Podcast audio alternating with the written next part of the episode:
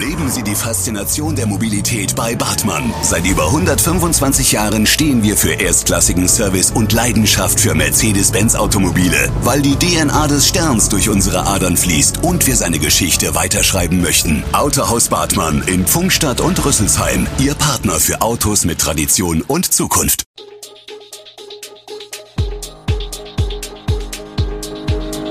Gude, unser morgendliches News Update. Das Wichtigste aus Südhessen für Sie im Überblick. Guten Morgen aus Darmstadt an diesem 3. März. Corona-Lockerungen in Hessen, Feste in Darmstadt-Dieburg in Planung und die Situation in der Ukraine. Das und mehr hören Sie heute im Podcast.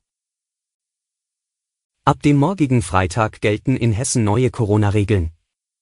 Für die Gastronomie sowie Hotels und andere Übernachtungsbetriebe ist ab morgen ein 3G-Nachweis ausreichend. Damit ist der Zugang auch wieder für ungeimpfte Menschen möglich. In den Gastronomiebetrieben gilt die 3G-Regel dann auch im Außenbereich.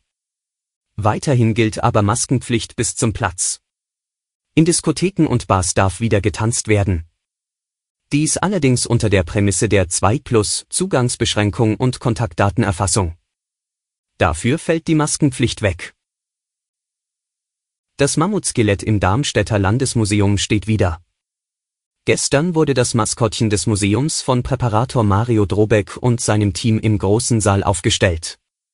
Zuletzt war das Mammut zwei Jahre lang für eine Schau in den USA.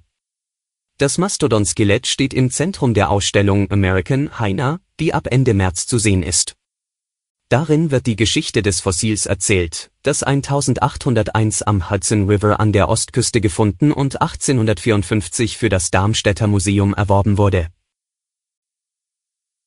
Der Kreis Groß-Gerau will Geflüchteten aus der Ukraine helfen.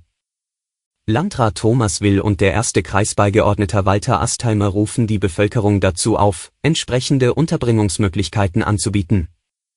In dieser dramatischen Lage ist konkrete Hilfe dringend notwendig, wird Astheimer in einer Pressemitteilung zitiert.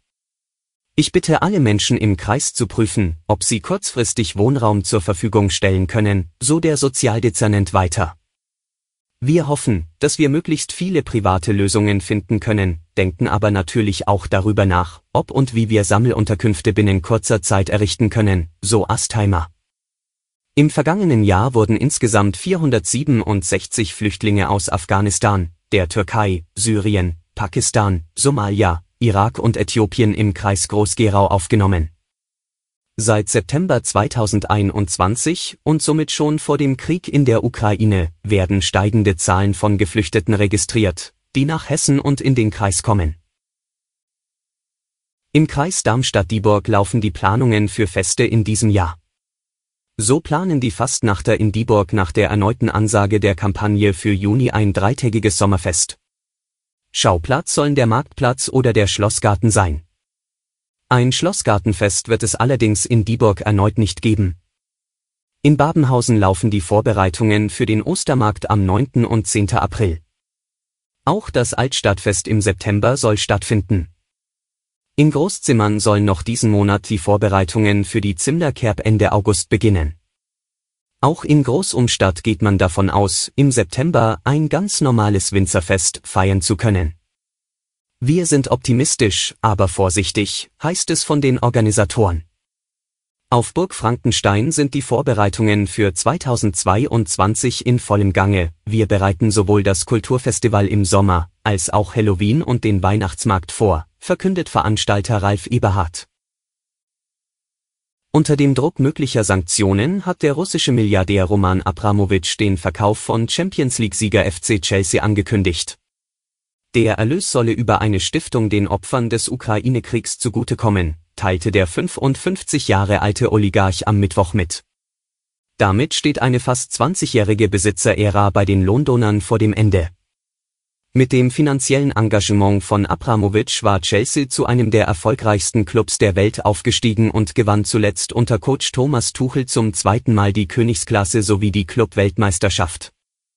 Abramowitsch steht seit Wochen in Großbritannien wegen seiner angeblichen Nähe zu Russlands Präsident Wladimir Putin im Fokus der Aufmerksamkeit. Abgeordnete im Unterhaus fordern immer wieder, ihn auf die Sanktionsliste zu setzen. Wir blicken auf die aktuelle Lage in der Ukraine. In der Hauptstadt Kiew kam es in der Nacht zu Donnerstag zu mehreren schweren Explosionen. Luftalarm wurde ausgelöst. Auf Videos in sozialen Netzwerken waren mächtige Detonationen zu sehen. In der ostukrainischen Stadt Isjum wurden nach Angaben örtlicher Behörden bei einem Luftangriff acht Menschen getötet, darunter zwei Kinder. Medien zufolge wurde bei der Attacke in der Nacht zu Donnerstag ein mehrstöckiges Wohnhaus getroffen. In der Großstadt Rakiv trafen demnach zwei Raketen ein Verwaltungsgebäude. Dabei sei auch die Marie-Himmelfahrt-Kathedrale beschädigt worden. Die südukrainische Hafenstadt Mariupol mit rund 440.000 Einwohnern ist nach Angaben örtlicher Behörden nach Luftangriffen ohne Wasser, Heizung und Strom. Die Stadtwerke wollen versuchen, die kritische Infrastruktur wiederherzustellen. Den Behörden zufolge wurden in Mariupol bei Luftangriffen mittlerweile mehr als 130 Menschen verletzt. Alle Infos zu diesen Themen und noch viel mehr finden Sie stets aktuell auf echo-online.de. Gute Südhessen ist eine Produktion der VAM von Allgemeiner Zeitung, Wiesbadener Kurier, Echo Online und Mittelhessen.de. Redaktion und Produktion die NewsmanagerInnen der VAM. Ihr erreicht uns per Mail an audio.vam.de.